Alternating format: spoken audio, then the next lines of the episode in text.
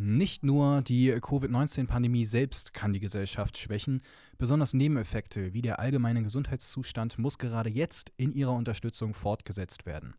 Der Thüringer Fachzirkel Suchtprävention bietet Angebote an, die nun auch digital stattfinden.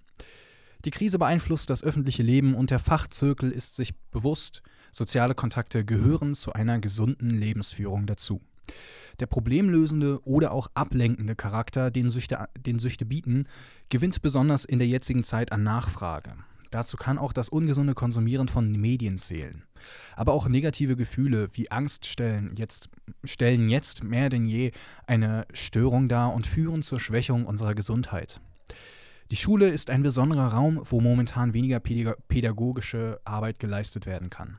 Doch gerade hier steigt die Not und das Bedürfnis nach sozialen Kontakten, Beziehungen und Aktionen im Bereich der Vorbeugung von Sucht und Stärkung von Gesundheit.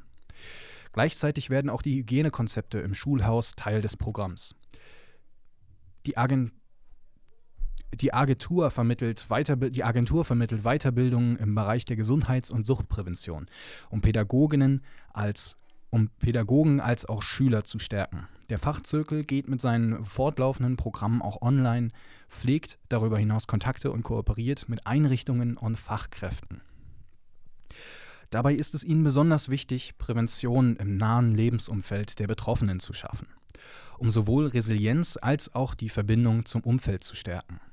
Damit die Kommunen über aktuelle Entwicklungen zu diesem Thema im Bilde sind, ist die Veranstaltungsreihe der Fachzirkel Suchtprävention im Gespräch am 1. Oktober 2020 geplant.